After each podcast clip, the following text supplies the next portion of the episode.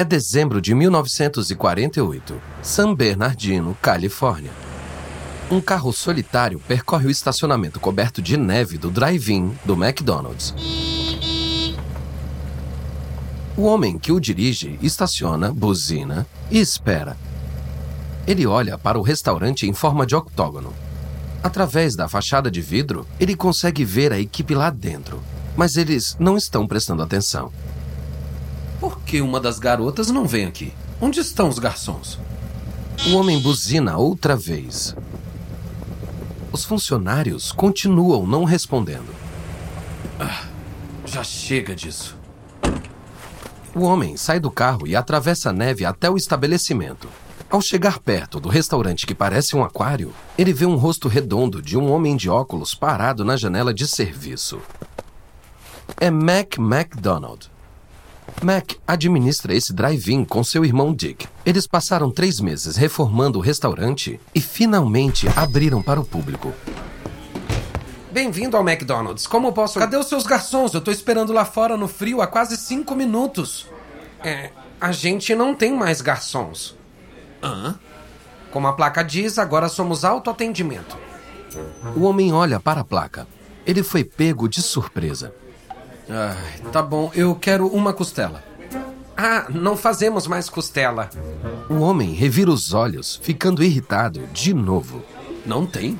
E o que, que vocês têm? Hambúrgueres, 15 centavos. Com uma fatia de queijo por mais 4 centavos. Refrigerantes, 15 centavos. Também temos torta, batata frita, café, leite. Você chama isso de menu? Deixa eu te falar, não tem como confiar em um hambúrguer de 15 centavos. Vocês devem usar uma carne muito ruim para cobrar tão barato. Não, não, só usamos carne moída na hora e de qualidade. Como não temos que pagar os garçons, podemos manter os preços mais baixos. O homem não se convence. Sabe, vocês faziam a melhor costela da cidade, mas. Isso? Eu nem sei o que, que é isso. É, eu vou para outro lugar. Então, o homem volta para o seu carro e vai embora. Aquele homem perdeu a chance de ser a primeira pessoa a provar o futuro. A lanchonete self-service McDonald's na beira do deserto Mojave pode chocar as pessoas em 1948, mas não vai demorar muito para o McDonald's se multiplicar mais rápido do que qualquer um poderia imaginar. Neste processo, irá mudar para o bem e para o mal a maneira como milhões de pessoas ao redor do mundo comem.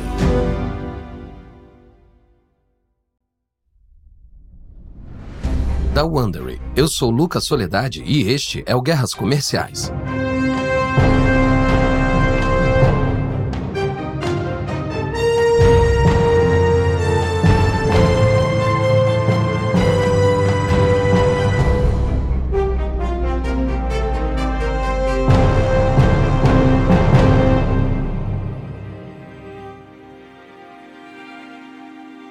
Hoje em dia, você raramente está longe de um restaurante fast food. No mundo todo, os restaurantes de serviço rápido geram meio trilhão de dólares em vendas por ano. Eles alimentam centenas de milhões todos os dias. É uma indústria implacável e a luta mais feroz de todas é a disputa entre as principais lanchonetes do mundo, McDonald's e Burger King. Nessa nova série de seis episódios, conheceremos a guerra do hambúrguer que criou o mundo do fast food é uma história de muito dinheiro, inovação empresarial e cinturas em expansão. E começa com dois irmãos de New Hampshire que foram para o oeste em busca de fortuna e acidentalmente iniciaram uma revolução alimentar. Esse é o episódio 1 O hambúrguer mais rápido do oeste. É março de 52. Um carro está descendo a rua 14 em San Bernardino Dentro dele estão dois homens de Jacksonville, Flórida. Atrás do volante, um homem de cinquenta e poucos anos chamado Matthew Burns. Ao lado dele está seu genro, Kit Kramer. Kramer é dono de um drive-in em Daytona Beach e estava morrendo de vontade de vir para San Bernardino há meses. No último outono, ele leu sobre uma hamburgueria inovadora na American Restaurant Magazine.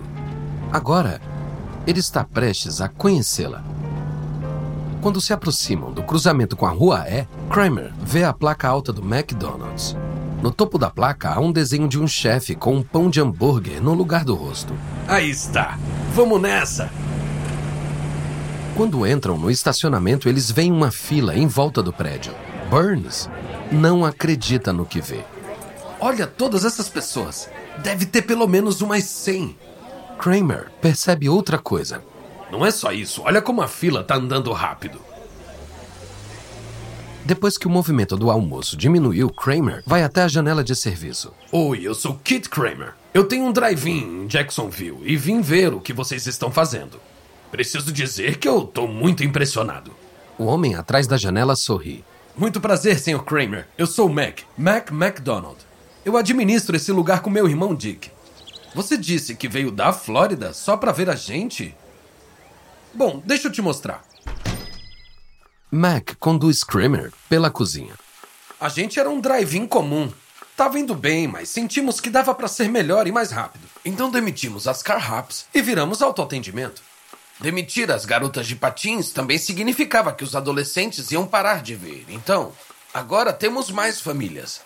Também reduzimos o menu ao que era mais popular: hambúrgueres, milkshakes, fritas. São coisas que você pode comer com as mãos, então não temos copos e talheres, só embalagens e copos de papel. O menu reduzido também agiliza o serviço. Mac leva Kramer para a chapa e continua a história. Todos na nossa cozinha têm uma especialidade. Meu irmão Dick cuida da chapa. O cara do lado dele prepara o hambúrguer. Aquele cara ali não faz nada além de fritar as batatas. E esse cara faz os milkshakes usando as máquinas multimixer. Kramer está impressionado. Essa cozinha é como uma máquina, uma linha de montagem. Posso te perguntar se você ganha mais dinheiro assim? Mac não liga. Ah, é, não custa nada contar. Antes a gente ganhava cerca de 200 mil dólares por ano em vendas. Agora ganhamos bem mais de 300 mil. E os nossos custos são um terço mais baixo. Depois do passeio, Kramer vai encontrar Burns no carro. Burns olha para ele com expectativa. E aí, como é? É o maior negócio de hambúrgueres que eu já vi. Quando a gente voltar para Jacksonville, eu vou abrir um lugar assim. Mas antes de voltarem para casa, Kramer e Burns têm outro compromisso. Este é em Hollywood, com o inventor George Reed. Kramer ouviu dizer que Reed construiu uma grelha que pode cozinhar centenas de hambúrgueres por hora usando aquecimento elétrico. Duas horas depois, eles chegam à oficina de Reed. É uma bagunça, com ferramentas espalhadas pelo chão de concreto e pôsteres de pin-ups amarelados nas paredes. Lá dentro tem uma grelha de aço inoxidável incomum e de aparência elaborada. A engenhoca tem quase um metro de largura e meio de altura. Doze cestas de arame ficam em uma correia transportadora imóvel que entra e sai da grelha. Reed apresenta a máquina.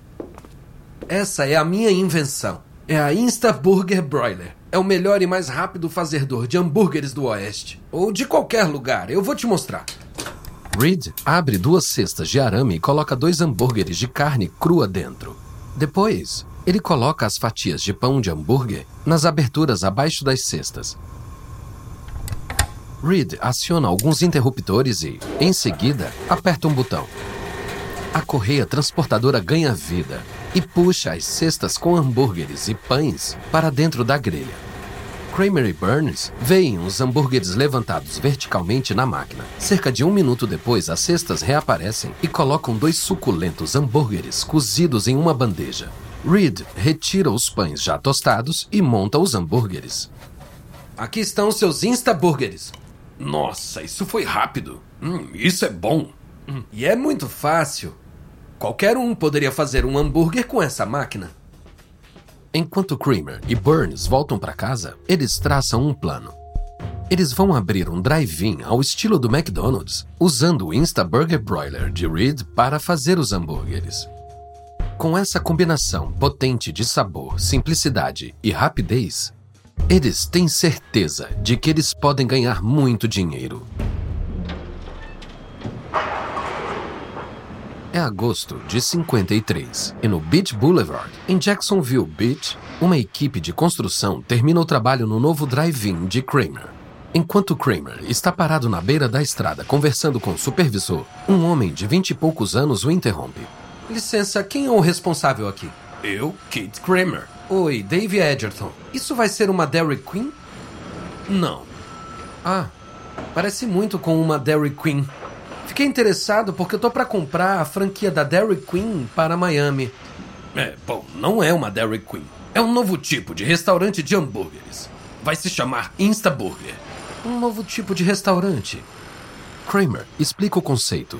Serviço rápido, menu reduzido e preços baixos. Mas isso é só o começo. Assim que colocar essa unidade em funcionamento, ele vai vender franquias do Instaburger. Isso vai ser enorme. Os olhos de Edgerton brilham com a menção de franquias. Parece uma ótima ideia para um restaurante. E se eu esquecer o Dairy Queen e me tornar um franqueado do Instaburger? Kramer não esperava vender franquias tão cedo. Mas ele não vai recusar a oportunidade. Claro, vamos conversar.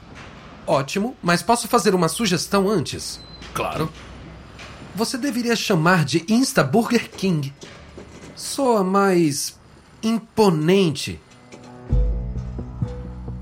É abril de 54. Dave Edgerton é um cara impulsivo, mas está rezando para ter feito a aposta certa. Ele mudou de sorvete para hambúrgueres em um instante e imediatamente colocou seu novo plano de franquia em ação. Agora, faz um mês que Edgerton abriu seu Insta Burger King perto do aeroporto de Miami e está esperando uma visita importante. Esse cara é o dono de uma churrascaria local, Jim McLemore. Edgerton quer que McLemore venda sua churrascaria e se torne seu sócio. Pouco depois das seis da tarde, McLemore entra no tranquilo Insta Burger King. As luzes brilhantes do teto refletem na cabeça raspada de McLemore. Edgerton corre para cumprimentá-lo. Jim, obrigado por vir. Senta, eu vou trazer algo para você. Um minuto depois, Edgerton traz uma bandeja com hambúrgueres fritas e shakes de baunilha. Enquanto McLemore afunda os dentes no hambúrguer e toma um shake, Edgerton faz uma proposta. Eu tenho uma franquia do Insta Burger King para toda a Miami. Eu coloquei todo o meu dinheiro nesse, mas eu quero ter outros pela cidade. Quanto mais unidades tivermos, maior será esse negócio. Por isso, eu quero que você invista. Eu vou te dar metade do negócio em troca. McLemore gosta da ideia. Ele sempre quis administrar uma rede de restaurantes. Eu tenho interesse, mas. E é ótimo hambúrguer, por sinal. Eu quero ver as contas. Você tem um relatório de ganhos e perdas? Edgerton parece envergonhado. Uh, ainda não. Todos os recibos e cheques estão em uma cesta de pêssegos no meu escritório, mas estamos definitivamente lucrando. Eu acho que uns 28% ou mais de lucro nas vendas. Impressionante, mas eu quero as contas. Leve sua cesta de pêssegos para o meu contador. Ele vai fazer os livros e aí eu posso decidir. Algumas semanas depois, McLemore volta. Seu contador examinou recibos e faturas na cesta de pêssegos e deu seu veredito. Quer saber, Dave? Você não está lucrando. Você está perdendo dinheiro, muito dinheiro. Edgerton olha para o chão. Ah, então acho que você não vai investir, né? Na verdade, eu vou investir. Você abriu só faz dois meses e eu acredito nesse negócio.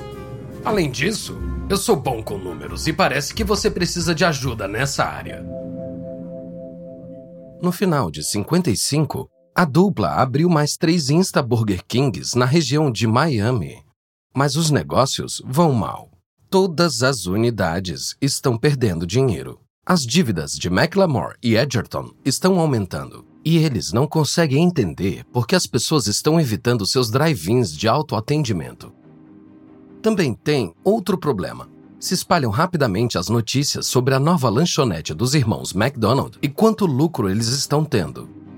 Por todo o país, empreendedores inspirados pelos irmãos estão abrindo drive-ins de autoatendimento, que eles esperam transformar em cadeias nacionais. Rivais como Whataburger, no Texas, Jack in the Box e Hamburger Handout, ambos da Califórnia.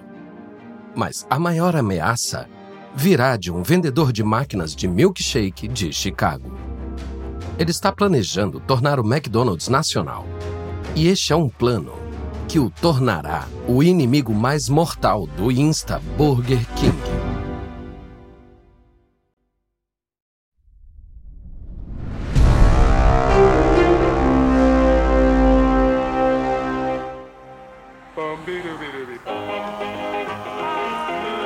É julho de 1954. No estacionamento do McDonald's em San Bernardino, uma jovem de cabelo loiro avermelhado está sentada no seu Ford Crestline conversível amarelo. Ela desembrulha o hambúrguer e dá uma pequena mordida. Ela saboreia a carne suculenta com ketchup, mostarda e picles azedo. E depois pega o seu milkshake. De repente, uma sombra bloqueia o sol. Ela se vira e vê um homem parado ao seu lado. Ele tem uns 50 anos. Seu cabelo ralo está bem penteado e o terno passado. Desculpa te incomodar, senhorita. Meu nome é Ray Kroc. Tô fazendo uma pesquisa. Posso perguntar com que frequência você vem aqui? A mulher olha para Croc desconfiada. Pesquisa? Ah, tá bom. Que idiota. Sempre que eu tô na cidade. O que é quase sempre, porque meu namorado mora aqui. Croc ignora a indireta para ir embora. E por que você come aqui? Os hambúrgueres são os melhores. Algo mais? E o serviço é rápido. O que é bom, porque eu tenho pressa. Ahá. Obrigado pelo seu tempo, senhorita. Croc não estava dando em cima dela, mas também não estava fazendo uma pesquisa. Na verdade, ele é um vendedor de máquinas de milkshake de Chicago. Há meses ele ouve falar do McDonald's. Donos de drive-in do país inteiro estão ligando querendo comprar suas máquinas multimixer porque é a que os irmãos McDonald usam. Intrigado, Croc olhou seu livro de vendas e descobriu que os irmãos compraram oito máquinas. Isso é muito para um drive-in.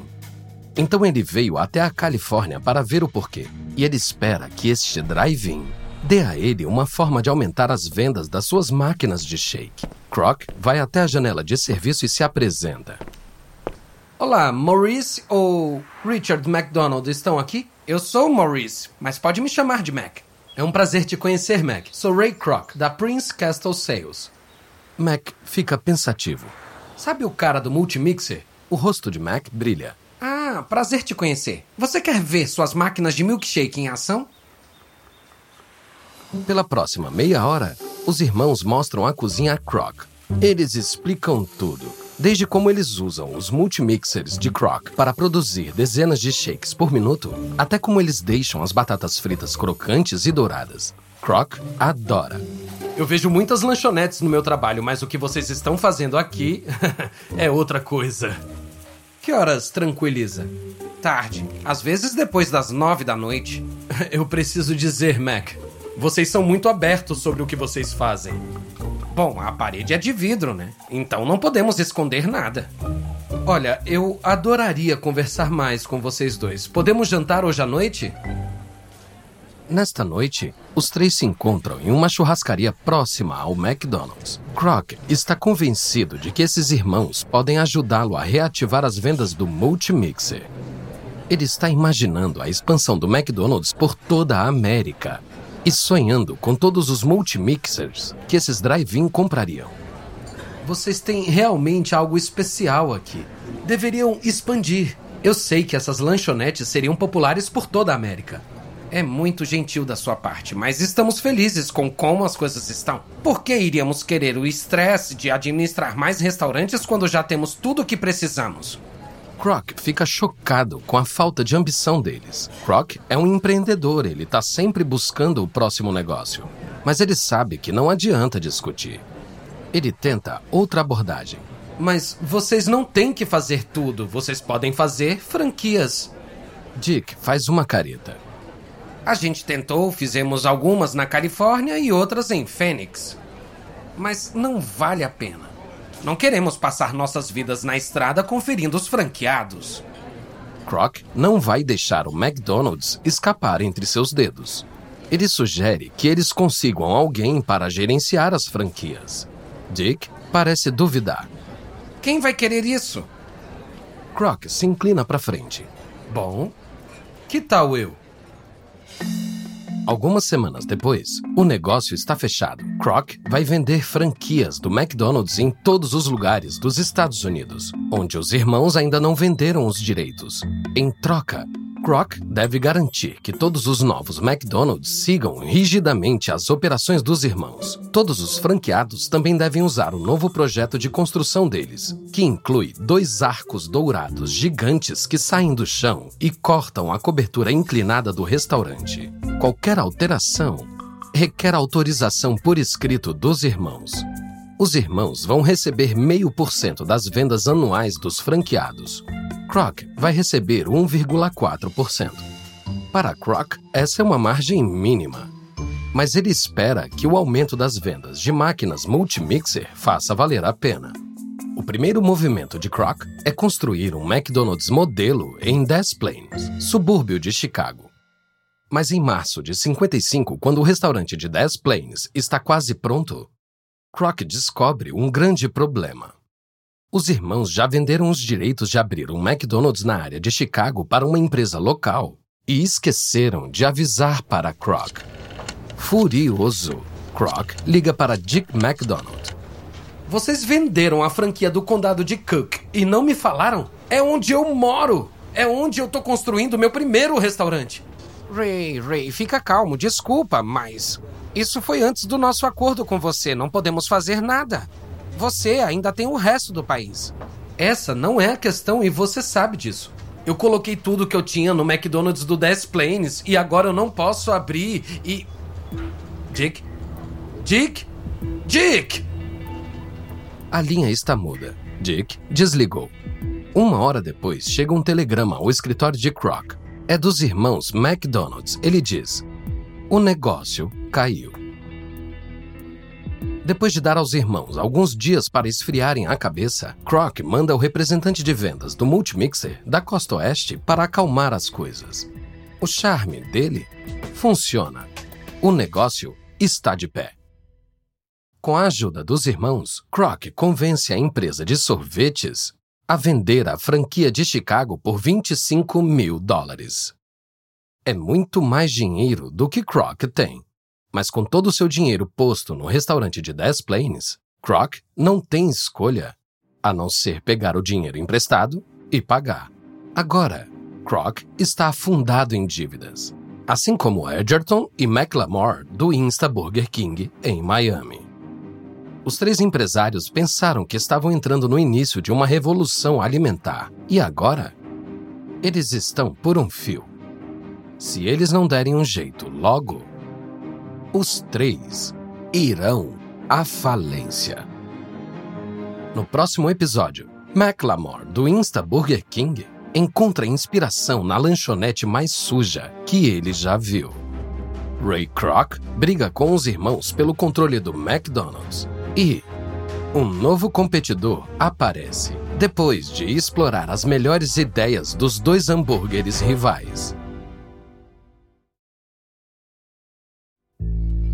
da Wondery. Esse é o Guerras Comerciais. Espero que tenha gostado desse episódio. E uma nota rápida a respeito das conversas que você ouviu. A gente não sabe exatamente o que foi dito, mas esses diálogos são baseados nas nossas melhores pesquisas. Essa série de guerras comerciais foi apresentada originalmente por David Brown. Tristan Donovan escreveu essa história. Karen Lowe é nossa produtora sênior. Carlota Aparício é nossa produtora. Editado por Emily Frost. Nossa editora e produtora é Jenny Lauer. Design de som original por Bay Area Sound. Nossa gerente de produção é Emily Kanker. Nosso produtor executivo é Marshall Lewy. Para o Wondering.